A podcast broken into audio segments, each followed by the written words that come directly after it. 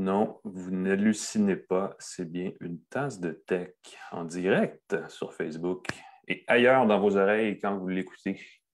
La beauté du numérique, n'est-ce pas? Alain Mécana ici avec Pascal Forget. Salut Pascal. Bonjour Alain, comment vas-tu? Ça va très bien, merci. Émission du 7 octobre. Il est midi pile, c'est l'heure à laquelle on enregistre le jeudi. Si vous voulez vous joindre à nous en direct, c'est sur Facebook. On a une page dédiée à une tasse de tech balado techno, socio, économico, politico, je ne sais pas, là, tout ce qui par O, mais ce n'est pas vrai. On parle beaucoup plus de techno qu'autre chose, mais on se renferme pas dans les fleurs du tapis, on parle de techno entre, entre nous de façon très, je veux dire, très intéressante.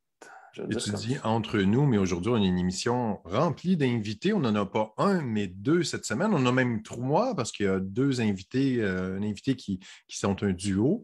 On va parler de Auli Ouais, sacs à dos fantastiques. Compagnie du euh, Québec qui fabrique des sacs. Euh, ils sont très axés euh, camping, camping ingénieux. Ils ont un sac à dos qui se convertit en hamac, en tente, en paquet d'affaires. Ils ont aussi un sac, d'ailleurs, je l'ai ici, je pourrais parler avec eux. Ils ont un sac de travail très cool. Hmm. en tout cas, pour les gens qui sont très mobiles, qui fait vraiment une super job pour qu'on ait votre laptop, votre appareil photo, votre téléphone, votre tablette, votre livre, votre cahier de notes. Et en plus, il y a une section pour mettre euh, un chandail, un pantalon, n'importe quoi, une paire de souliers. Et il y a en dessous euh, une petite pochette. On, sort de ça un sac de protection qui se met par-dessus tout ça. On peut le mettre dans le dos, faire du vélo sous la pluie, une pluie diluvienne. Et puis, c'est, ça garde au sec. Ça marche. C'est un, beau produit. On parle de ça avec eux en, deuxième segment. Euh, on en parlait un petit peu d'entrée de jeu. As-tu installé Windows 11, toi? Euh, oui, je l'ai installé sur euh, mon laptop Surface. Ça s'est passé très bien dans mon cas. En moins d'une heure, c'est installé. Première chose que j'ai fait, c'est déplacer le menu de démarrage qui est au centre maintenant. La nouveauté, c'est qu'elle est au centre. Je l'ai déplacé à gauche. On peut le faire. Beaucoup de gens se demandaient, oui, c'est possible de déplacer le menu de démarrage à gauche. Euh, j'ai pas vu, je cherche toujours honnêtement la fonction magique, la feature qu'on veut avoir avec Windows 11.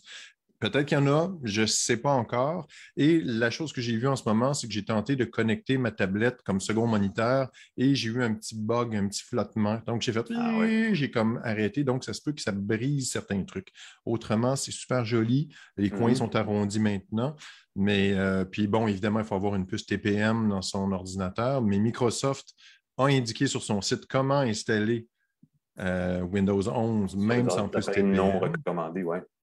Donc, si jamais on y tient, on peut. Et je pense que c'est le futur. C'est une très belle euh, amélioration. L'interface est soignée. Je trouve la, épurée. J'aime beaucoup ce qu'ils ont fait. Au lieu de l'alourdir, ils l'ont allégé. C'est très, très dans l'air du temps, définitivement. Il y a peut-être des gens qui vont justement chercher des fonctions avec lesquelles ils sont familiers euh, mm-hmm. comme c'est plus euh, discret. Puis sur le tactile, évidemment, c'est encore plus efficace. Fait que c'est une belle couche de peinture, c'est une belle remise à neuf. J'invite les gens à le faire. Il n'y a pas de contre-indication. Je n'ai pas vu de message de panique majeure. Il y en a toujours deux, trois, mais pour l'instant, il n'y a pas de l'air d'avoir grand-chose qui brise pour la majorité des gens. Euh, faites-le bientôt, on s'en reparlera. Puis les nouvelles fonctionnalités vont venir, entre autres la compatibilité. Oh, j'ai un alerte Amber. Excusez-moi. Oh, alerte Amber, tout le monde. Oh, ça rentre au poste, hein? Désolé, c'est assez euh, épeurant quand ça arrive. tous les jours. Euh, la belle fonctionnalité qui s'en vient dans Windows 11, c'est la compatibilité avec les applications Android qu'on va pouvoir, on va pouvoir faire rouler de façon native dans le système. Euh, fait que ça, je pense que ça pourrait être bien, bien chouette quand on veut, on aime une application, on peut la faire rouler dans son ordinateur Windows, mais ce n'est pas encore euh, fonctionnel. Fait que ça, ça s'en vient dans les prochaines semaines. Alors, tenez-nous au courant. On a, euh, juste avant nos invités, on a un autre invité spécial qui fait partie de nos commanditaires, parce qu'on va parler d'un nouveau produit de la marque de machine à café Jura. je ne sais pas si tu veux présenter notre commanditaire, Pascal. Ben, c'est Jura qui est avec Edica, les distributeurs des machines Jura au Canada. Et euh, dans notre partenariat, on a la machine à café E8 qui est absolument fantastique, le nouveau modèle qui permet à partir de grains faire une boisson caféinée ou non. Si on a des grains caféinés dans sa machine, on peut avoir du café décaféiné. On a aussi une petite trappe pour mettre du café en poudre si on le désire. Et ça fait quelque chose d'absolument prodigieux. Et ils viennent de lancer une nouvelle machine, attention, mm-hmm. qui, si j'ai bien compris, ne fait pas que du café chaud. C'est euh, effectivement, je pense que c'est la nouveauté, c'est ça. On va garder le secret pour un instant, juste en attendant. Je vais quand même remercier nos autres commanditaires, le Santec, l'accélérateur technologique euh, affilié à l'ETS, qu'on remercie beaucoup, euh, qui est clairement le, cold brew de l'incubation de nouvelles pousses technologiques au Québec. On peut-tu dire, c'est comme le dernier cri, le fin du fin, c'est ça que je veux dire, en fait. C'est des fois des images hein, comme ça, il faut les Le summum du top le summum du top du zénith euh, de l'Acmé, en tout cas, on peut le dire comme vous voulez. Euh, et on remercie également TELUS et GoDaddy, qui sont nos autres commanditaires d'une tasse de tech, grâce à qui on fait ça. Et on ne le fait pas tout seul dans notre sous-sol avec personne autour. Donc, on les remercie. On remercie également C23 qui nous permet de diffuser sur les plateformes numériques de la grande famille de stations de radio FM Cogeco. Il y en a 23 au Québec, c'est quand même pas rien. On est big, c'est ça que je suis en train de vous dire. Et là là! OK, on parlait de, Jura. On va y aller tout de suite. Je pense que ça vaut la peine de voir euh, ce qui nous présente. Une nouvelle machine euh, qui, euh, ma foi, est très techno. Vous me demandez toujours hein, pourquoi on parle, on parle de machine à café? Ben, premièrement, ça s'appelle une tasse de tech, notre balado, donc il faut quand même respecter cette, partie-là de l'affaire. Et deuxièmement, Jura a une nouvelle machine, la Z10 euh, qui est assez cool. Euh, et là, je vais, je falloir après que je, je, marchande notre commandite. Je suis sûr que Didier va être cool avec nous. Je vous garantis rien, je me garantis rien, mais tu sais, on est là puis on jase. Euh, on a avec nous donc Didier Rollon qui travaille pour Edica, l'importateur de Jura pour le Québec. Et peut-être le Canada, si tu me fais signe de tête. je, je, vais tirer pour l'Amérique du Nord et pour la planète entière, c'est pas vrai. Non, je ne vais pas exagérer. Pour Jura, nous, on est responsable du Québec. Alors voilà, pour le Québec, pour Jura. Didier, salut. Salut, à vous. Merci de m'accueillir. Ben écoute, euh, ça fait plaisir. Euh, merci d'être avec nous, de supporter la, la balado aussi. Euh, Jura Z10, grosse nouveauté qui, en fait, c'est un peu bizarre parce que je cherchais des informations sur la Z10 initialement et il y avait déjà une Z10 qui existait, mais là, c'est une mise à jour de, cet appareil-là. Ben, en fait, la Z10 est sortie, au, elle est sortie en Europe il y a déjà quelques mois. Euh, nous, on a fait le lancement officiel la semaine dernière, donc c'est tout nouveau au Québec. Et euh, on sait déjà que euh, par rapport aux précommandes qu'on a reçues, c'est quelque chose qui effectivement va, révolutionner un petit peu ce que Jura faisait jusque-là. C'est-à-dire qu'ils ont toujours pris par, par, habitude en fait, de nous surprendre puis de toujours aller plus loin de leur technologie. Mais là, ils ont vraiment franchi un nouveau palier on le dit un peu d'entrée de jeu, la grosse nouveauté de la Z10, au-delà de sa configuration très high-tech, c'est qu'elle permet de faire une sorte de café qui gagne beaucoup en popularité, mais qu'on ne pouvait pas jusqu'ici, à mon avis, faire à la maison avec une machine automatique. Absolument. En fait, la, Jura Z10, c'est la première machine qui permet, avec une automatique, de faire de l'infusion à froid. Donc là, on ne parle pas d'infusion euh, chauffée et refroidie par la suite, ce qui en général est le cas quand on parle d'infusion à froid avec des machines automatiques. Là, c'est vraiment la machine qui, grâce aux, nouvelles technologies qu'ils ont mises dedans, permet d'extraire directement à froid le café, ce qui est, ce qui est une première mondiale. Ben, c'est quelque chose. Je ne sais pas, Pascal, si tu es un amateur, ça, c'est ce qu'on appelle le fameux cold brew en, anglais. le cold brew, mais normalement, le cold brew, ça implique de prendre son café, de le faire tremper toute la nuit pendant quelques heures. Et là, est-ce que c'est aussi instantané de faire avec la Z10? On appuie sur le bouton et on a un café euh, cold brew rapidement? Absolument. Euh, c'est grâce en fait à, la technologie qu'ils ont mis dedans qui permet d'ajuster la, finesse de la mouture instantanément, automatiquement, dépendamment du type de, euh, consommation qu'on prend. Euh, donc ça, combiné à un système qui infuse par micropulsion très lente, ça a permis d'obtenir un résultat qui normalement s'obtiendrait effectivement en plusieurs heures d'infusion lente, etc.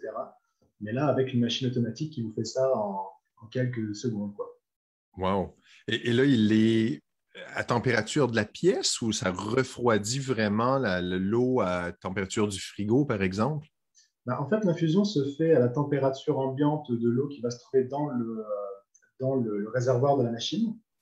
Euh, nous, on, conseille en fait de faire cette, cette infusion-là sur un glaçon pour que vraiment ça refroidisse un peu plus. Là. Mais, euh, mais c'est ultra simple. C'est euh, c'est assez bluffant. Au niveau du résultat dans la tasse, c'est incroyable. Et au niveau de la saveur, qu'est-ce que ça donne? Parce que moi, j'ai toujours l'impression que du café froid, c'est une hérésie, mais je sais que ça plaît beaucoup. Je, ris en disant ça parce que je vois que c'est beaucoup plus rafraîchissant l'été. Euh, au niveau des saveurs, qu'est-ce que ça change d'infuser à froid? bah, ça va faire ressortir une autre, euh, une autre palette du mélange de café qu'on utilise. C'est sûr que c'est quelque chose qu'il faut bien maîtriser parce que euh, le café à froid, ça peut vite être très amer si on ne sait pas exactement ce qu'on fait. Je mhm. pense que c'est vraiment ça qu'ils ont voulu maîtriser avant de sortir ça sur le marché. Euh, mais là, en fait, ça fait ressortir surtout des notes, des notes plus florales. C'est pour ça qu'en général, on utilise des cafés qui sont moins torréfiés pour les infusions à froid de plus doux. Ah, ça va être le fun. Fait que ceux qui préfèrent leur café sur des glaçons, au lieu d'avoir un café chaud, refroidi sur les glaçons, qui va donc être tiède, vont vraiment avoir un café à la température pièce, refroidi avec des glaçons. Donc, vraiment un café frais qui va s'apparenter plus à ce qu'on peut obtenir euh, au café, ce qu'on paie 5 pour. Absolument, c'est que euh, quand on fait une infusion à chaud sur, euh, sur un glaçon, on va conserver vraiment un corps qui, aura des notes plus boisées d'amertume et ça peut donner un mélange qui est so-so dans la tasse. Alors que là, on a vraiment, on extrait vraiment juste une certaine palette du mélange et ça donne un résultat qui est très très fin en bouche. Et si on peut l'essayer, il faut que je le dise parce que vos bureaux chez Edica, j'ai beaucoup aimé. Comment vous l'appelez, votre bureau? Comment vous appelez votre centre de réparation? Euh, on l'appelle le laboratoire. Le laboratoire. Moi, je parlais d'un puits de Formule 1 parce que c'est impeccable. Les gens qui ne savent pas, c'est vraiment euh, comme un centre. Tu peux faire une chirurgie à cœur ouvert dans un puits de Formule 1, tellement c'est impeccable. Vous, vous l'appelez le laboratoire. Et là, c'est le côté techno qui est le fun. Quand une machine arrive en réparation, machine automatique, on a besoin d'entretien, tout est simplifié, tout est automatisé. J'ai fait mon premier nettoyage de ma machine cette semaine. On entre une petite capsule, euh, on nous dit quoi faire, ça nettoie pendant 20 minutes et notre machine est impeccable. Mais si quelqu'un a besoin de service, on vous l'emmène. Décrivez-nous le processus parce que je l'ai vu en boutique et j'ai trouvé ça tellement beau. Ça m'a ému. Ben, carrément. je, suis un être sensible. Alain le sait. Maintenant, tout le monde le sait. Je suis désolé. Ben, en fait, euh, ça vient vraiment de la philosophie de la marque Jura, puisque euh, le, fondateur, enfin pas le fondateur, mais le, CEO de Jura est un fan de voitures de course et euh, toute la philosophie de la marque a été montée sur cette même notion de transparence, d'efficacité. Donc, c'est eux qui sont venus au Québec pour installer ce que eux ils appellent le Jura Hospitality Center, que nous on appelle mmh. la salle de montre ou le laboratoire.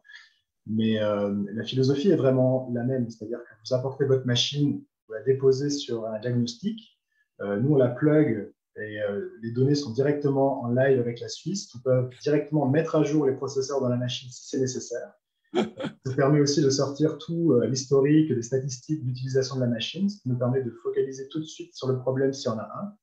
Et après, si jamais on doit garder la machine quelque temps parce qu'il y a une réparation quelconque à faire, Là, ça part dans un circuit euh, dans, le fameux laboratoire qui est séparé de la salle de montre par une grande baie vitrée. Comme ça, nos clients peuvent voir exactement ce qui se passe, peuvent voir tout le circuit. Et puis à partir de là, tout est hyper, euh, tout hyper réglé pour que ça, ça, dure le moins de temps possible. Wow. Alors, ceux qui ont peur de manquer de café parce que la machine prend deux semaines à se faire réparer, boum, ça va beaucoup plus vite avec vous, beaucoup plus efficace. C'est magnifique. Puis en plus, pendant ce temps-là, on peut goûter à vos cafés. Vous avez toutes les machines en montre et ça, je trouve ça fantastique. D'habitude, on a une machine et il faut l'imaginer dans les autres couleurs. Là, on entre dans la boutique, vous avez toutes les couleurs, tous les motifs, tous les trucs et j'ai trouvé ça magnifique. Et je suis sorti de là très caféiné, je dois le dire. oui, ça c'est. Je, je corrobore. On avait essayé peut-être un ou deux ou trois cafés de trop cette fois-là. Le genou Pascal parlait très vite. Euh, pour revenir à la Z10, Didier, qu'est-ce qu'il faut savoir? Elle est en vente maintenant? Est-ce qu'on peut se la procurer? Elle est en vente, effectivement. Euh, malheureusement, on subit un petit peu le, même problème que beaucoup de, compagnies à travers le monde en ce moment, c'est qu'on a du mal à fournir la demande, puisque depuis le début de la, crise, la demande pour les, machines espresso haut de gamme a, explosé. Disons qu'on était toujours en croissance, mais là, il y a vraiment eu une, très grosse augmentation. Et euh, parallèlement à ça, le fournisseur, lui, a dû se réorganiser, ce qui a entraîné un petit peu euh, de, retard sur la chaîne. Euh, du coup, on a du mal à fournir toute la demande. Donc là, on a eu une première mise en marché euh, de, machines. Elles sont toutes parties déjà en quelques jours. Donc là, on attend la prochaine, mais on peut déjà prendre les, précommandes. Vous pouvez, venir la voir, d'ailleurs, avec salle de montre, l'essayer, tout ça, il n'y a aucun problème. Mais donc la prochaine batch arrive dans deux semaines. Et à partir de là, ça devrait être plus facile pour s'en procurer. C'est intéressant. Ça laisse le temps aux gens de ceux qui ne l'ont pas découvert, de découvrir le, café infusion à froid, qui est une expérience en soi, effectivement, puis déterminer. Un café infusion à froid dans un, dans un café, dans un coffee shop, ce n'est pas donné. Donc, rapidement, on amortit le coût d'une machine quand on le fait soi-même. Il n'y a, aucun doute. Surtout les machines Jura, pour en avoir eu une depuis, euh, je veux dire, 15 ans, euh, à part l'entretien de base, il y a très peu de choses à faire. Ça on amortit, on rentre facilement son argent pour ceux pour qui c'est une question. Euh, j'ai été surpris d'ailleurs de la durabilité de la machine, donc c'est tout à votre honneur. Euh, merci. Merci à vous. Quelqu'un s'intéresse, Edica, qui est sur la rue Saint-Laurent à Montréal, n'est-ce pas? notre salle de montre est située effectivement sur la rue Saint-Laurent, au nord du métropolitain, entre Sauvé et Sorion. Et sinon, on a un réseau de 150 points de vente au Québec euh, qui représentent nos produits. Et vous pouvez trouver les, euh, les, localisations de ces points de vente sur notre site web edica.com. Voilà, c'est dit. Merci beaucoup d'être passé euh, nous voir, Didier. on te souhaite, clairement, tu es extrêmement zen, donc tu dois gérer ta, dose, tes doses de café quotidiennes mieux que, nous, en tout cas. Je ne suis pas sûr, c'est de l'entraînement, là, mais j'en suis. écoutez, ben, allez voir ça, ça vaut la peine, edica.com. Merci, Didier, d'être passé à une tasse de tech. Merci à vous. Bonne c'est drôle parce qu'une des choses, quand je parle de ma machine à café automatique avec enthousiasme, les gens me disent Ah, mais ça coûte cher une machine à café automatique. Comme tu le dis, si tu prends des cafés dans des cafés régulièrement, c'est 5 pour un café euh, au lait, ainsi de suite. Euh, tu es deux, trois dans le foyer. Euh, rapidement, rapidement, tu rentabilises ta machine. C'est ah chaud chez toi avec ta vaisselle réutilisable. Donc, tu économises des petits cartons, des trucs comme ça. Je vois régulièrement des gens qui passent dans ma rue, un café au coin. Les gens vont, ramènent le café euh, à leur euh, blonde. Café à 50, 69 sous chez Tim Hortons, c'est une autre époque. C'est une autre époque. Donc, rapidement, on spécialité. Oui, définitivement. Et puis, euh, ça peut valoir la peine. C'est un bel investissement. C'est une belle machine. Je suis trop vendu, je suis désolé, mais je suis en très enthousiaste. Alors là, on va parler de sac à dos. Est-ce que tu nous présentes notre segment d'invité, euh, Pascal? Oui, le segment. Attends un peu, je vais retourner avec. Euh, j'ai le beau texte, je veux que ce soit bien dit, je trouve ça le fun. OK, j'y vais. Parti. L'entrevue de la semaine d'une tasse de tech est présentée par GoDaddy, qui offre un moyen facile de créer un site web personnalisé et professionnel pour votre entreprise. Et là, c'est le bout où j'improvise un petit peu. Euh, si, mhm. par exemple, Aolipac a besoin d'un site web, vous pouvez aller sur godaddy.ca, acheter votre nom de domaine, votre hébergement, créer votre site très facilement de façon professionnelle sans avoir besoin d'infographistes et ainsi de suite. Vous pouvez faire un premier jet très rapidement, le mettre en ligne en moins de quelques minutes, godaddy.ca. Essayez ça pour tous vos besoins de site web et de nom de domaine. Aujourd'hui, on parle euh, télé... je ne vais pas dire télétravail, on parle de travailleurs mobiles. Je vais dire ça comme ça. Moi, ça fait. Je, suis travailleur autonome, j'ai été travailleur autonome longtemps, euh, très mobile aussi, et j'ai toujours eu un sac de travail comme, comme celui-là que j'ai sur l'épaule en ce moment. Euh, et jusqu'à présent, c'était des sacs que je trouvais surtout sur Internet, parce que justement, en magasin, il y avait jamais l'espèce de combinaison de mobilité et de, productivité que je cherchais. je, suis désolé, je vous sors des buzzwords. et là, j'ai trouvé, j'ai vu, en fait, initialement, pour dans, mon mode plein air, la première vague de, produits que Pack s'est mise en marché, qui était assez cool. Et quand ils m'ont approché, en fait, quand leur relationniste m'a approché pour présenter le sac, leur sac de travail, j'ai trouvé ça pas mal cool parce que ça m'a permis de l'essayer. Et vous le voyez, il est assez cool, il est assez gros format. Et euh, pour vous dire, mon sac avant ça, ça s'appelait le bag of holding. Les gens qui font du jeu de rôle se rappellent que c'était un item qu'on collectionnait quand on faisait des personnages dans des euh, Dungeons and Dragons, des choses comme ça, qui contenait tout, en fait. C'était un sac qui, avait, qui était magique. Et celui-là s'approche très, très, de très près de ce sac magique qui contient tout ce qu'on veut.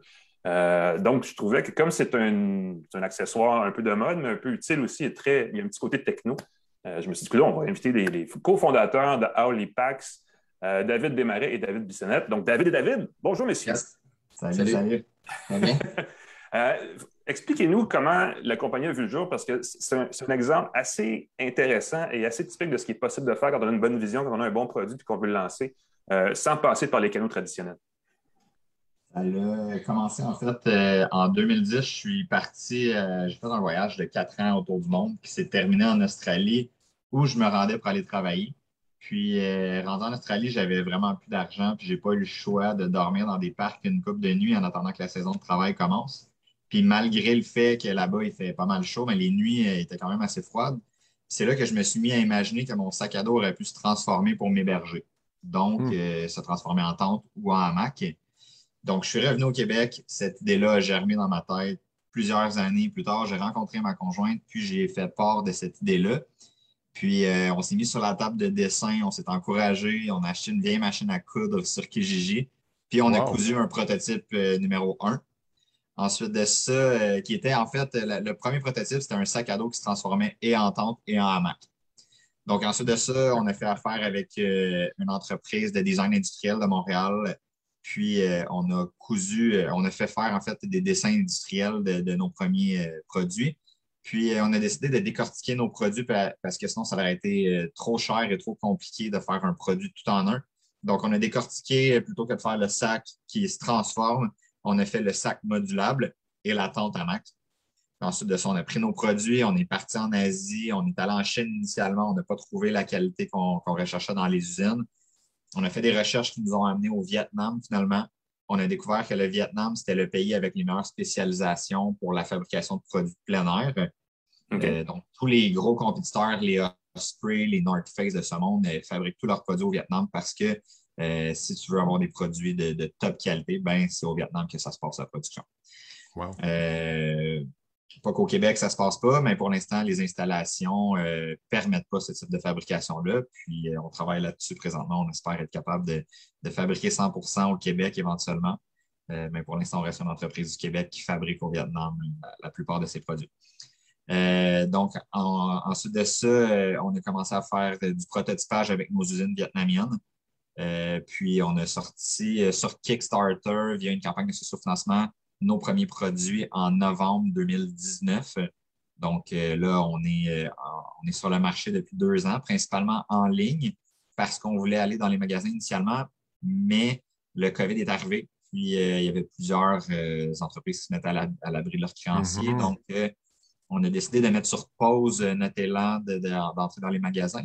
Puis là, rendu en 2021, bien là, on a signé une entente avec une agence de représentation. Puis on va rentrer dans les magasins euh, dans très, très, très peu de temps. Puis en attendant de ça, bien, on développe des nouveaux produits. Puis euh, on travaille sur la marque, notre communauté et tout ça.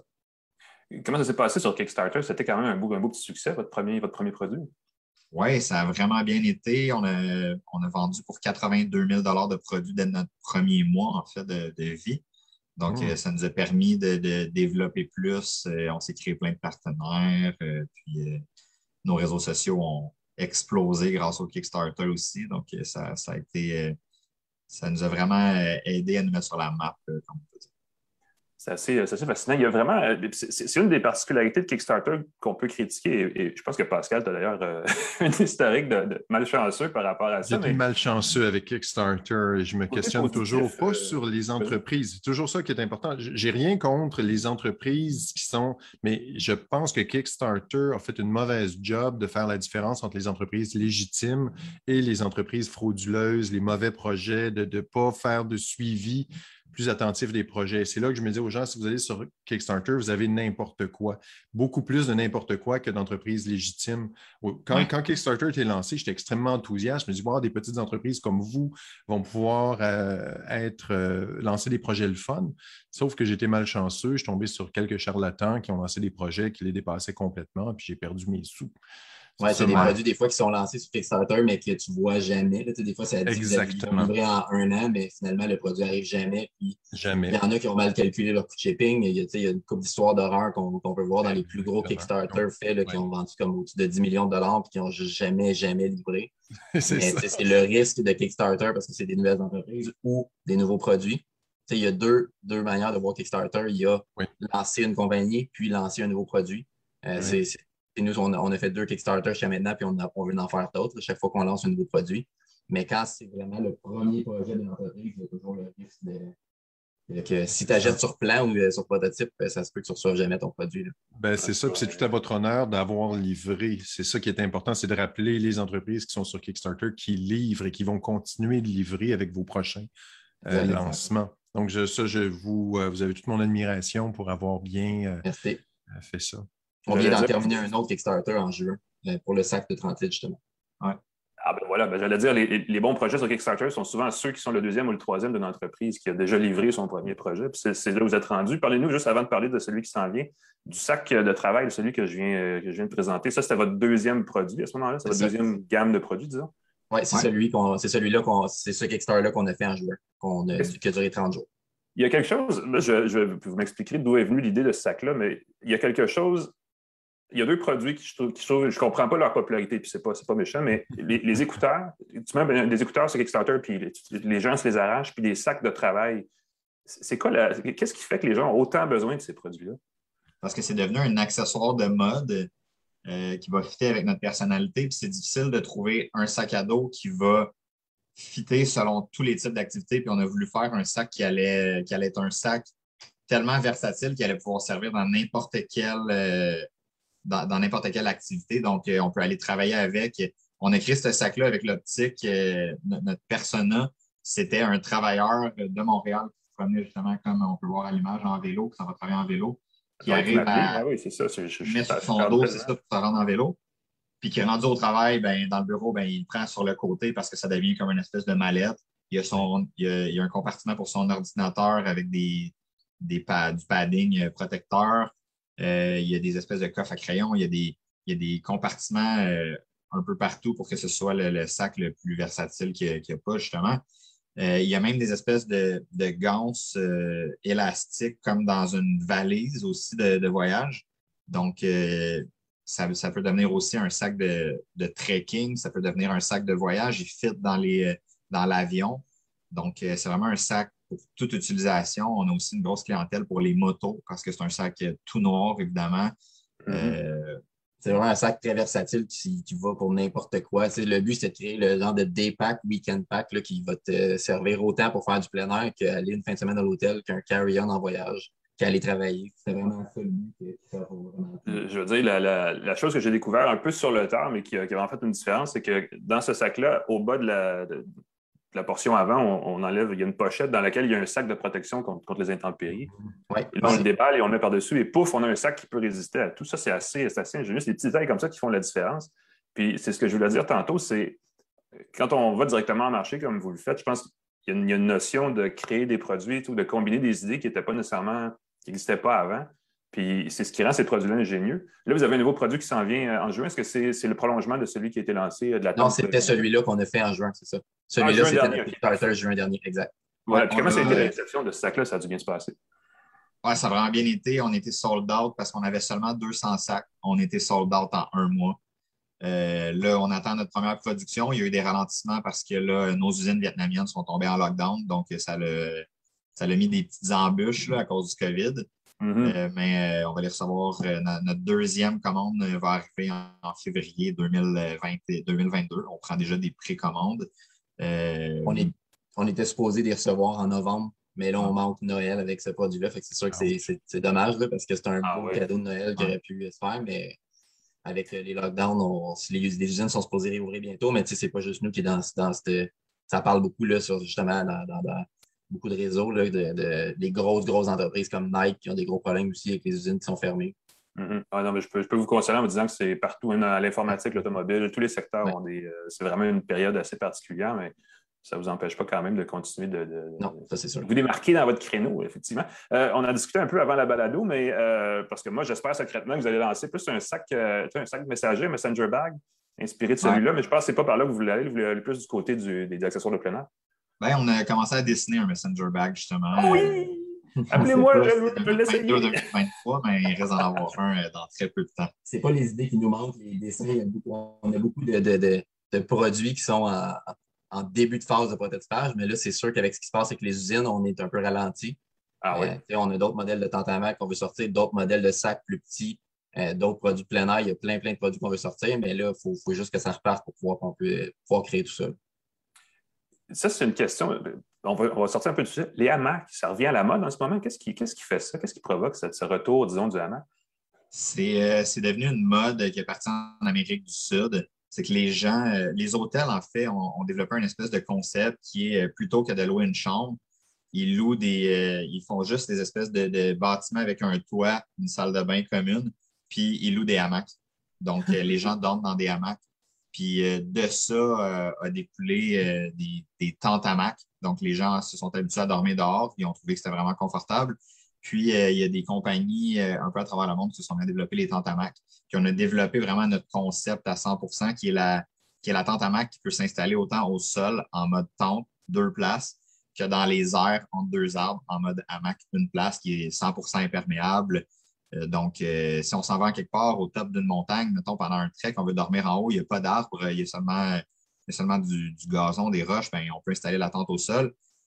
puis si on s'en va dans un endroit où il y a des arbres, on installe le hamac, on dort entre les deux arbres, c'est super confortable. Donc, c'est un produit, encore une fois, qui est super versatile. C'est vraiment autour de ça qu'on développe nos produits.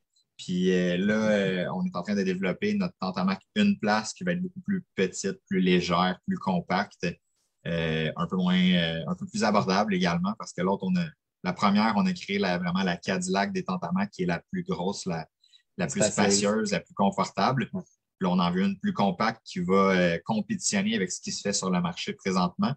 Mm-hmm. mais euh, avec un niveau de qualité euh, un peu supérieur euh, grâce aux, matériaux qu'on utilise, puis à, certaines propriétés inventées du, produit également.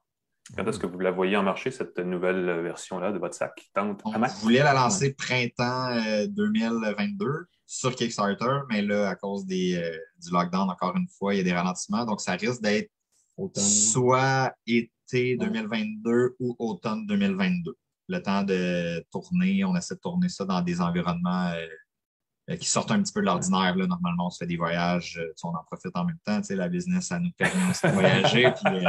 Il faut le faire, ben oui, c'est vrai. Exactement. Au, début du COVID, quand ça a commencé, on était en, Asie justement pour faire le contrôle de qualité au Vietnam. Puis il a fallu qu'on revienne quelques jours plus tôt, mais quand on ah va justement faire le contrôle de, qualité aux usines, on en profite pour passer un petit deux semaines en Thaïlande ou autour pour faire du contenu puis visiter. Ah oui, c'est une bonne idée, effectivement. Il y a des beaux, euh, des beaux côtés d'avoir ce type de business-là. Et ça, je pense que c'est un secret que peu de gens connaissent des projets Kickstarter qui réussissent, c'est le suivi en Asie. Les gens ne se rendent pas compte que pour faire, je pense que vous, vous dites le, contrôle de qualité, il y a beaucoup de projets, ils laissent ça en Asie, puis là, ça, ça revient, puis c'est pas de qualité, puis ça ne marche pas. Comment c'est quoi votre stratégie pour aller voir l'évolution du projet en Asie? Combien de temps par année vous voyagez là, pour faire le ben, suivi? C'est tellement important. Ben, une fois par année, c'est sûr qu'avec le COVID, c'est plus difficile à dire, mais normalement, une fois par année, on est allé deux fois voir ces usines-là. Puis, euh, on a une firme qui est belge, qui est, qui, est située au Vietnam, qui s'occupe du contrôle de la qualité, en plus du contrôle de qualité de l'usine même, parce que l'usine a toujours un contrôle de qualité. Ensuite, on a une firme externe qui, eux, va faire le contrôle de qualité. Euh, en plus, là, parce que c'est toujours c'est comme travailler un peu avec nous, donc c'est toujours plus, plus, important. Puis euh, nous aussi, on est allé le faire, puis ça a été vraiment une chance qu'on est allé parce qu'il y a toujours des petits détails que nous, on connaît, qu'on sait qu'on veut faire attention, euh, autant au niveau du logo, autant au niveau de, tu sais, euh, des, fois des mini-erreurs qui font que on s'assure que le client, quand il va recevoir sa tente, il n'y aura pas des, défauts ou des erreurs qu'on ne voulait pas. Puis un coup qui est arrivé ici, ben, il est un peu trop tard, tu sais, le temps que ça prend à refaire une autre production avant de de, de tout euh, renvoyer ça là, par bateau ou par, avion, c'est un peu plus compliqué, là, plus cher. Donc, euh, je dirais une fois par année, mais ça tout va dépendre du nombre de. C'est le nouveau produit qu'on va sortir. C'est ça. Quand on va sortir plus de nouveaux produits, ça se peut que ça soit plus. Ouais. À tous les fois qu'on sort un nouveau produit, on n'a comme pas le choix d'aller là-bas pour s'assurer que tout est parfait. Il faut faut coacher notre firme de contrôle de qualité aussi pour qu'ils regardent les bonnes choses sur les nouveaux produits. Mm-hmm. Euh, puis ça, c'est drôle parce qu'il y a beaucoup de gens qui nous disent euh, Vous n'êtes pas une vraie entreprise québécoise parce que vous fabriquez au Vietnam. Si vous saviez à quel point il y a des étapes dans une entreprise euh, autres que la fabrication, la fabrication, c'est l'étape la, plus facile. C'est toute la création qui s'en va vers la fabrication. Ça, c'est les phases entrepreneuriales la fabrication, c'est seulement une petite étape. C'est le culminant. fabriquer 2030 ou 1030, ça leur prend euh, une semaine. C'est même pas des fois, c'est une joke. la ah, chaîne de production, c'est énorme là-bas. C'est tout ce qui entoure la préparation, le branding, euh, le, dédouanage et tout ça. C'est tout ça qui est vraiment le plus complexe. Mais la fabrication, il n'y a rien là. C'est pour ça qu'on quand, on parle d'innovation, c'est surtout tout ce qui est propriété intellectuelle, conception, design, tout ce qui est la portion qui, fait, la différence, effectivement. pour rien, les iPhones sont faits en Chine, mais sont conçus en, en Californie. C'est la même, la même logique.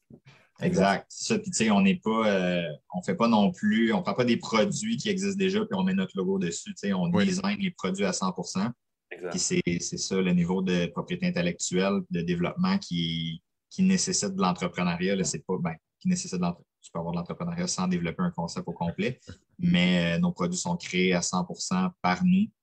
Euh, puis c'est c'est grâce à ça qu'on se démarque de la compétition parce qu'il y a tellement de, compétiteurs partout euh, sur le monde, partout sur Amazon, qui font juste prendre des produits en Asie, qui mettent leur logo dessus, qui importent, qui vendent. Mais ce n'est pas notre façon de faire du tout. Nous, on produit 100%, euh, on développe 100 de nos produits.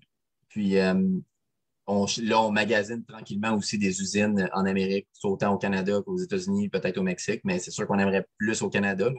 On est en grosse recherche pour justement essayer de faire des produits vraiment fabriqués au Canada aussi. Mais il y a certaines affaires en plein air qu'on va pouvoir faire, mais tu sais, des tentes à Mac, c'est. Il y a des usines, des fois, qui vont être capables de les faire, mais ils vont avoir des capacités limitées aussi. Là-bas, ils peuvent en produire 10 000 en une, journée, pas une journée, mais en une semaine, tandis qu'ici, faire 10 000, ça va prendre plusieurs semaines, plusieurs mois des fois parce que ce n'est pas le même, euh, la même capacité. On voudrait ultimement devenir indépendant à 100% de l'Asie. La seule chose qui nous met vraiment des bâtons dans les roues, c'est que pratiquement toute la matière première utilisée pour les produits de plein air vient d'Asie et est importée. Donc, même si on décide de faire une production 100% québécoise, ben, notre bonne matière première, il faut qu'elle vienne de quelque part, puis elle ne sera pas créée au Québec. Nos pôles d'aluminium ne seront pas créés au Québec. Les tissus ne seront pas créés au Québec. C'est vraiment difficile de trouver euh, une usine qui va faire 100 de la production eux-mêmes au Québec. C'est une grosse mission que de transférer toute une chaîne d'approvisionnement euh, au Québec. Ouais, Avec ce qui se passe en ce moment, on l'étudie quand même euh, pas mal. Ouais. ne veut pas que ça réarrive. Les gens qui s'intéressent, c'est howlypacks.com. Quelle est l'adresse de votre site web? Oui, Olipac, c'est O-W-L-Y-P-A-C-K-S.com. en tout cas, si jamais vous faites une gamelle auto-nettoyante, les œufs le matin, là, c'est toujours fatigant à nettoyer après, mais bon, c'est mon bon. problème avec le camping. Il se situe là si jamais vous posez la question. Euh, David Bissonnette, David Desmarais de Howlipax. Merci d'avoir été avec nous, c'est super intéressant. On va suivre ça de près. Euh, l'évolution des sacs cool. Euh, ingénieurs, je trouve ça fascinant. Merci d'avoir été avec nous. Ben, merci, à vous autres. Bonne journée. Infiniment. Merci beaucoup. On va voir plein d'amateurs de, technologie transporter leurs précieux laptops, leur équipement. Euh, moi, j'ai fait, déjà fait une chronique à la revanche des nerds sur les sacs et ça avait été une de mes chroniques les plus populaires justement parce que tous les, amateurs de technologie sont obsédés. Il y a quelque chose là, c'est plus que rationnel, il y a quelque chose d'émotif, mais un, bon sac à dos, un bon sac de transport, des bons écouteurs, les gens aiment ça. J'ai compris, ça prend des bons, c'est des accessoires qui sont peuvent finir par coûter cher. Puis quand ils sont de qualité bof, c'est vraiment fâchant. Donc, on cherche toujours à faire la meilleure qualité. Puis, je veux dire, leur sac, ça fait quelques mois que je l'utilise, puis irréprochable. La qualité est là. Euh, euh, les matériaux, c'est, tu sens que ton laptop est protégé. Ça s'échappe, puis c'est pas un souci. Il y a plein de, petits détails comme ça que tu dis, moi, c'est pas. Euh, ça, a été, ça, a été, réfléchi plus que de dire on va mettre notre logo sur un produit fait en Chine, il n'y a aucun doute là-dessus. Ah, c'est super chouette. Le fait que ce soit polyvalent comme ça, juste la poignée sur le côté pour transporter son sac comme une mallette. il y a un petit, euh, il fermeture éclair de chaque côté pour le glisser sur la poignée de son sac euh, d'aéroport. Tu sais, des fois, on voit les gens qui sont avec leur ah. sac, euh, de, les gens d'affaires, les gens, les gens qui ont une vraie job, disons ça comme ça. les sacs qui roulent. Ben, il l'a sur le sac à dos. Donc, il est possible d'avoir quand même du style, d'être une personne qui fait du plein air et qui fait aussi des affaires et qui voyage. voilà. On va passer à notre segment essai de produit. Euh, Pascal, avant que tu nous parles de ton euh, super appareil, qui est une belle tablette en passant, euh, ben, juste rappeler à tout le monde qu'il y de tech. Pardon? On parle tous les deux de tablettes aujourd'hui. Oui, effectivement, tu as entièrement raison. Et la mienne, j'ai réalisé ça, est agencée avec mon chandail. en tout cas, avant d'en parler, une tasse de tech, n'oubliez pas, elle peut être visionnée en direct sur notre page Facebook vous pouvez aussi aller consulter toutes nos émissions sous forme de vidéos sur notre chaîne YouTube, évidemment, parce que c'est 2021. Et euh, bien sûr, la balado est disponible en version audio, donc en version balado plus classique, euh, sur les plateformes d'Apple, Google, Spotify, sur celles que vous voulez. On est partout grâce à notre partenariat avec 73. Euh, vous avez l'émission de la semaine. Et, tu, disais tantôt, on est rendu à presque une cinquantaine d'émissions ensemble, Pascal, qui sont aussi accessibles sur les plateformes audio en rattrapage. Et euh, je vais dire à ce sujet, parce que je l'ai dit il y a à quelques reprises, euh, si vous vous inscrivez, si vous suivez, vous abonnez à notre, notre, chaîne Facebook, à notre chaîne YouTube, il y a un tirage qui s'en vient. On fait tirer un bracelet connecté et des écouteurs Bluetooth qui permettent qui va vous permettre de garder la forme tout en étant diverti, parce que les, écouteurs, ça fait la job. On en parlait tantôt, c'est très populaire. Et j'ai ajouté à ça la semaine dernière aussi, je vais faire tirer une copie de mon livre et je peux même l'autographier sans chose à savoir absolument en 2022. C'est en librairie depuis hier. Vous pouvez aller le feuilleter. Évidemment, vous pouvez en acheter 10 copies chacun. Je n'ai aucun problème avec ça. Euh, je vais vous le fêter rapidement. 100 choses à savoir, c'est 100 sujets qui vont vous intéresser, qui vont vous divertir et qui vont vous informer sur ce qui s'en vient l'année prochaine, en 2022. Euh, il est entre autres question du premier hôtel Atari euh, qui est ouvert à Las Vegas. Oh! Et bien visiter pendant que je serai au CES en janvier prochain. Oh, tu y vas en personne? Ben, certainement. Écoute, on renoue oh avec les vieilles habitudes, donc on aura l'occasion d'en parler. Et je parle aussi d'un gin sud-africain fait à base de fumier d'éléphant. Oh, bon sang. Je glisse ça dans la conversation. Donc, c'est un livre qu'il faut lire. Il était tellement le fun à écrire que j'espère qu'il va être au moins, au moins à moitié le fun, aussi le fun à lire parce que c'est vraiment quelque chose d'assez intéressant. Euh, donc, ça va aussi faire partie du tirage pour nos abonnés, euh, ceux qui nous suivent sur Facebook ou sur YouTube, parce qu'on sait que, ben, on ne sait pas qui vous êtes, mais on a au moins un moyen de vous contacter. On est respectueux de la vie privée. C'est quand même pas exagéré. Hein? Toujours bien des limites. Pascal, la première de deux tablettes euh, dont on va parler aujourd'hui qui euh, m'apparaît à ma foi fort ingénieuse, une tablette signée Lenovo. Oui, c'est la Yoga 11 pouces. C'est une tablette Android qui, comme son nom l'indique, a 11 pouces de diagonale d'écran. Euh, J'aime beaucoup parce que ce n'est pas qu'une tablette euh, plate et mince. Hein? Sa base est arrondie et ça donne une poignée très, très intéressante. Il y a même un trépied intégré euh, en acier. Euh, je vois ici stainless steel, alors c'est en acier inoxydable. Et la petite poignée permet de la transporter, imaginez comme une valise avec une petite poignée. Je le montre sur le podcast en ce moment, je le tiens ici. Mm-hmm. Et ça permet aussi de servir de trépied ajustable. Très, très, très pratique quand on euh, veut la positionner à côté, euh, devant soi pour regarder du contenu, consommer du contenu. Évidemment, c'est une tablette, on peut la connecter avec un clavier sans fil, donc la transformer en mini ordinateur portable de façon très, très pratique. Ce que j'ai découvert, c'est qu'avec les tablettes Android, ça en avait une vieille qui traîne à quelque part, on peut s'en servir comme moniteur, deuxième moniteur pour son laptop. Très, très chouette. J'ai trouvé une application. Je vais vous donner le nom. Je l'ai installé ici. Je déverrouille. Ça peut fonctionner avec la reconnaissance faciale aussi. La tablette roule euh, Android 11. Alors, ce n'est pas une expérience aussi optimale que celle du iPad. On s'entend que c'est une autre catégorie, mais c'est quand même beaucoup mieux euh, Android 11 pour une tablette sur un grand écran. L'application que j'utilise pour le transformer avec un pour, comme second moniteur pour mon laptop, c'est Wired X Display. Wired X Display. Et donc, je peux avec un fil, donc il n'y a pas de connexion, il n'y a pas besoin d'être euh, en Wi-Fi, il n'y a pas besoin, pas de délai. On branche le fil USB-C dans la tablette et le fil USB dans son laptop et on peut euh, utiliser la tablette comme second moniteur avec le petit trépied très pratique euh, c'est une résolution 2K, 2000 quelques pixels par 1000 quelques pixels. Euh, je la trouve très, très sympathique et le prix est plutôt raisonnable. On parle de 329 US. Euh, donc, ce n'est pas si aussi cher que les tablettes de la compagnie dont le nom commence par A et finit par O. et dont on va parler dans un instant. C'est vrai que le prix est vraiment intéressant pour cette tablette-là, qui, est quand même assez costaud. on s'entend, c'est un beau format, 11 pouces. Ça, avec un clavier, c'est un appareil complet. Exactement. Si on ajoute un clavier, puis beaucoup de gens ont un clavier sans fil qui peuvent. Beaucoup de gens ne savent pas que les claviers sans fil peuvent souvent être configurés pour plus d'un appareil. On a souvent des touches sur le côté et on passe d'un appareil à l'autre en touchant. Donc, ça peut être une façon, sans avoir à démarrer son ordinateur, de taper un courriel, répondre à des trucs. Euh, la carte micro SD pour ajouter du stockage. Donc, ça peut être une option. L'alternative Android pour les tablettes, n'est pas si moche que ça. Je si je me trompe, mais on peut brancher ça avec un moniteur externe par USB-C et ça me donne une expérience desktop, non? Euh, si, écoute, je, moi, j'ai branché mon laptop dans. À l'inverse. Ah oui, c'est ça aussi. Ben j'ai fait l'inverse. Mm-hmm. Mais je crois que oui, il y a possibilité d'avoir une expérience desktop en utilisant. D'ailleurs, il faut que je l'essaie de projeter. Euh, j'ai un câble USB-C à HDMI. tu as raison, il faut que je l'essaie dans un moniteur euh, voir si ça ne fonctionne pas directement. Et ça, ce serait très, très chouette.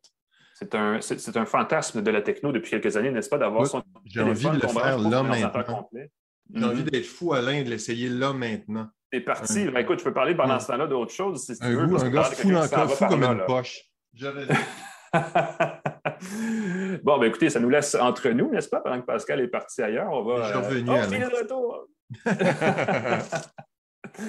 Ah, le câble, le test du câble USB-C HDMI. C'est le fun que. câble USB-C HDMI. Écoute, pendant que tu fais ça, je veux juste rappeler, tu sais, la norme européenne qui veut forcer tous les fabricants d'adopter l'USB-C. Je ne sais pas si tu te rappelles, il y a ah quelques années, il y avait l'USB mini, micro USB, et il y avait la norme MHL, qui était une espèce de norme multimédia qui fonctionnait avec le même format que du mini et du micro USB, mais qui, évidemment, n'était pas tout à fait la même chose, qui servait justement à projeter sur un moniteur externe euh, du contenu venant d'un appareil mobile, mais sans passer par un câble HDMI, HDMI. Heureusement qu'à l'époque, ça n'a pas été imposé comme norme, ça, parce que le micro USB, c'était pas terrible. Et là, aujourd'hui, on est content parce que l'USB-C, ça va plutôt bien, mais je ne sais pas le jour où on va se tanner du USB-C, qu'est-ce qu'il va falloir faire. Il va falloir contacter nos, élus, ça va être un paquet de troubles. Euh, mais ça va être à suivre. En tout cas, tout ça pour dire qu'au moins, là, maintenant, aujourd'hui, on peut le faire par, USB-C, ce qui, complique un peu moins ou qui simplifie, en fait, l'affaire. Euh, et là, je ne sais pas si euh, tu vas pouvoir nous montrer, Pascal, ce que tu fais pour ceux qui nous regardent en version vidéo. Écoute, en ce moment, je suis en train de brancher mon moniteur avec un.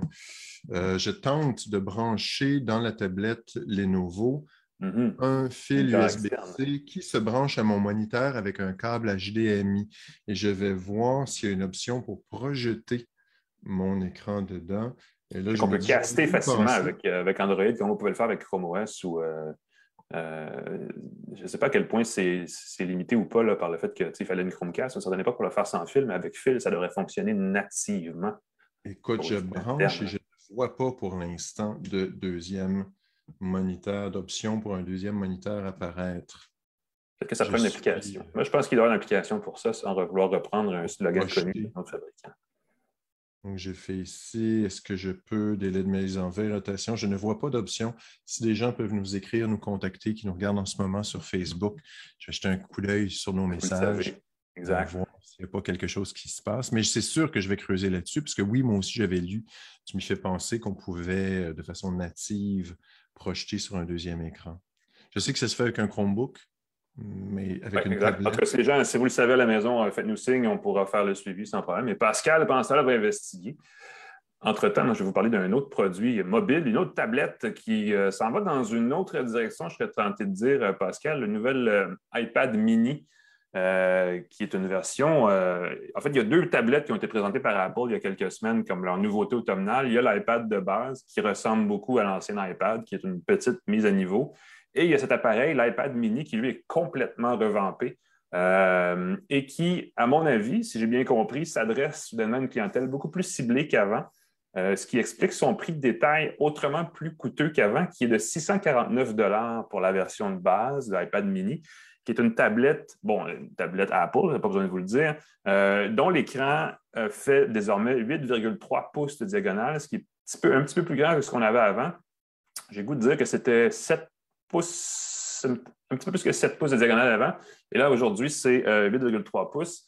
Euh, un appareil qui reprend la forme du iPad Air, iPad Pro, donc le format très euh, moins arrondi, là, moins, un peu plus costaud. Ça ressemble à un petit livre avec l'étui. Quand, quand, on prend l'étui qui vient avec, vous voyez, ça a l'air d'un petit livret.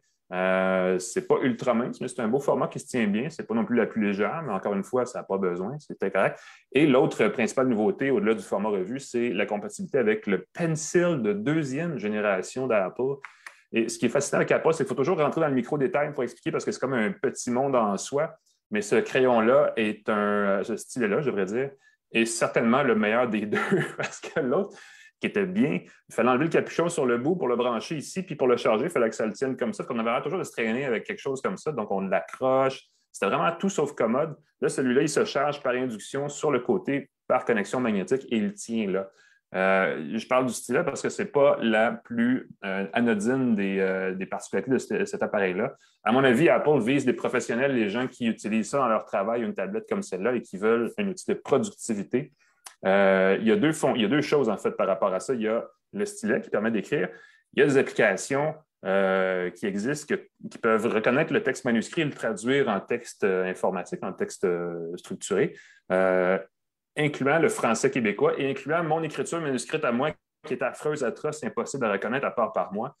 donc, il y a possibilité d'avoir vraiment un appareil. Les gens qui aiment prendre des notes sur un produit numérique plutôt que, hein, Pascal, tous, tous, plutôt que sur du papier, il est possible de le faire avec un iPad mini de façon étonnamment précise et convaincante sans nécessairement avoir ensuite à le retaper au clavier. on en reparlera peut-être de l'application, mais cette fonction-là existe donc désormais là-dessus. L'autre partie, par rapport au texte et à la productivité, c'est qu'il y a une nouvelle caméra sur cet iPad-là. Il y a deux nouvelles caméras, en fait, euh, de 12 mégapixels. Celle à l'arrière sert évidemment à faire de la photo, des choses comme ça, mais elle a une capacité de reconnaître du texte dans l'image. Donc, elle mhm. peut, prendre une photo d'une pancarte d'un commerce sur le bord de la rue, elle va identifier le nom, peut-être l'adresse si c'est affiché, le site web, le numéro de téléphone, tout ça, va va vous le transmettre en texte euh, activable, c'est-à-dire que vous pouvez, par exemple, appuyer sur le numéro de téléphone, faire un appel, sur l'adresse web pour aller sur le site, des choses comme ça. Euh, et c'est assez pratique parce que des fois, on reçoit une carte d'affaires, des choses comme ça, on a juste à la numériser et pouf, on a un document qu'on peut rajouter à notre carnet d'adresse. Donc, il y, a un petit, élément de productivité là qui est assez cool. Euh, et à l'avant, la caméra frontale, elle, elle a elle aussi 12 mégapixels très grand angle. De mémoire, c'est 170 degrés. Je n'allais oh, pas parier votre maison là-dessus, mais il me semble que c'est ça, très grand angle de vue. Et ça vient avec une fonction qu'on a vue sur les iPad Pro euh, et je crois sur le plus récent MacBook qui s'appelle Center Stage qui euh, permet de faire. Là, je vous montre d'autres choses, ça n'a pas rapport, là, mais euh, la caméra a une fonction, elle est sur le côté ici. La qualité de l'image est excellente en passant, mais surtout, ce qu'elle fait, c'est qu'elle va suivre le sujet.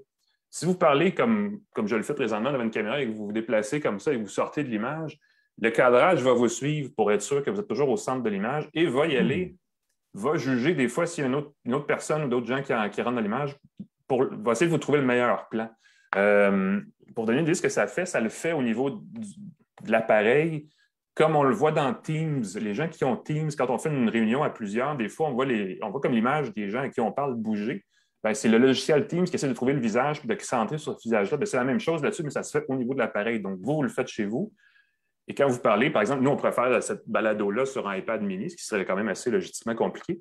Euh, mais on pourrait ne pas se soucier quand on bouge comme ça d'être toujours au centre de l'image. Et, c'est un petit détail, mais pour les gens qui travaillent à distance et qui veulent faire beaucoup de conversations, d'appels vidéo, des choses comme ça, c'est un petit, un un petit plus assez agréable, euh, même si ça peut avoir tout à fait accessoire.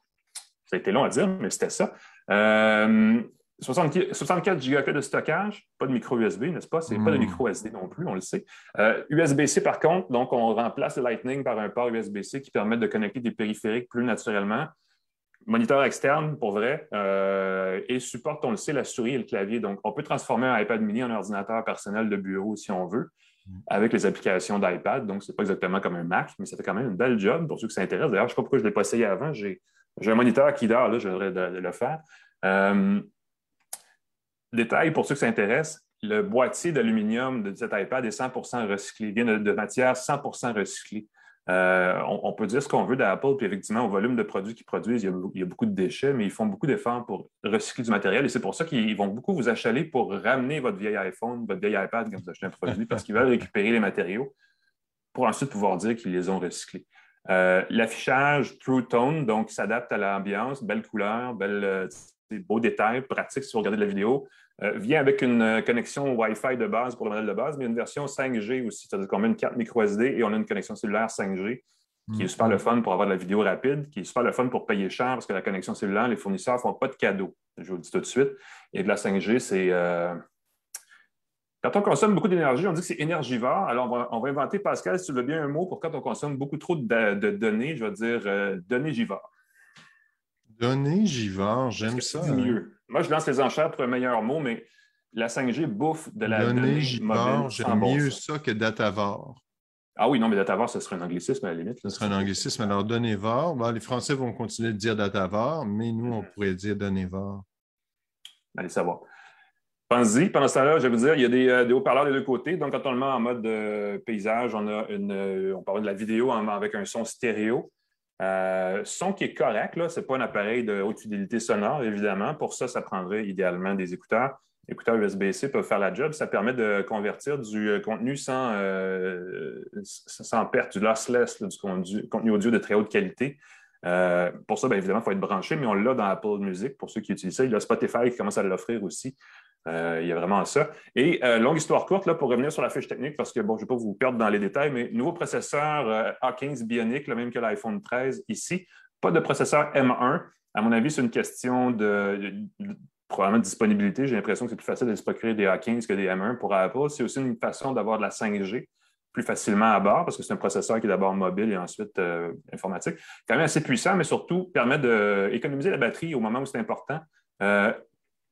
Le chiffre que je vais vous donner est un chiffre vraiment extrême. Si vous faites de la vidéo pleine HD en streaming sans arrêt, vous allez avoir 7 heures de batterie par Wi-Fi. C'est énorme. Ce qui, pour de la vidéo en, streaming, est beaucoup pour un appareil qui est de ce format-là. Évidemment, ça vous donne une grosse journée, même deux journées d'utilisation mobile normale euh, entre deux charges. Si vous ne faites pas juste ça, si vous prenez des courriels, allez sur les réseaux sociaux, des choses comme ça. Euh, et s'il y a une panne Facebook, ben, ça va s'étirer encore deux jours de plus parce qu'il y a beaucoup moins de consultations de sites web tout d'un coup qui se fait.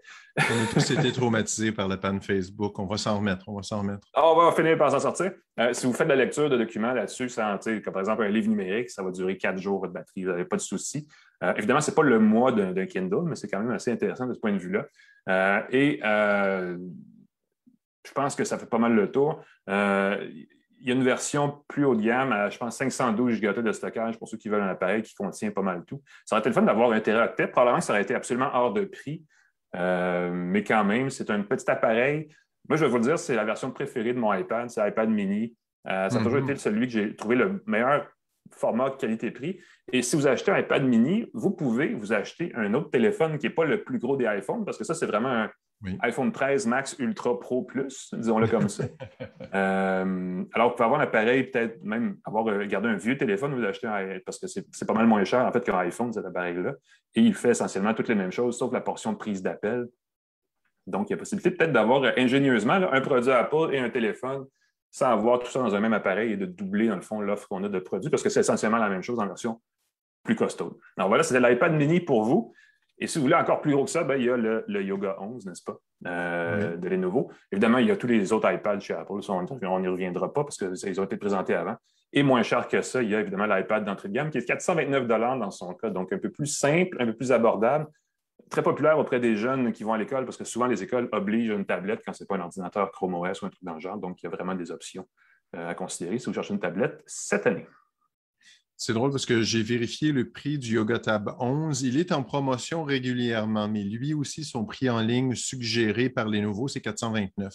Ah, J'ai mentionné un prix beaucoup plus bas, je suis désolé. mais il argent américain, donc on promotion. Ça allait, effectivement. Il est, souvent en promotion, contrairement aux produits Apple. Donc, si vous suivez les promotions, euh, quand ils sont lancés, quand c'est le temps des fêtes, ainsi de suite, vous pouvez avoir un prix plus bas, mais le prix de vente suggéré est 429. Évidemment, le choix sûr, c'est toujours l'iPad, euh, mais si vous voulez faire une petite différence du côté Android avec euh, le trépied que je trouve très, très chouette et bien intégré, dites-vous que ça peut être le Yoga Tab 11, c'est tout. On va reparler dans les euh, prochaines semaines de cette, euh, la béquille. Il y, a, des étuis, un accessoire pour euh, iPad et iPhone qui sont assez ingénieux et j'en ai quelques-uns qui s'en viennent, notamment une béquille assez cool pour l'iPad mini qui promet d'être assez intéressante. on pourra en reparler définitivement. On le sait, hein, les accessoires des produits Apple, c'est un monde en soi aussi, une grosse business. on aura l'occasion d'en reparler. ça conclut notre balado de la semaine, mon cher ami. Ça a été quand même un show assez costaud. Merci.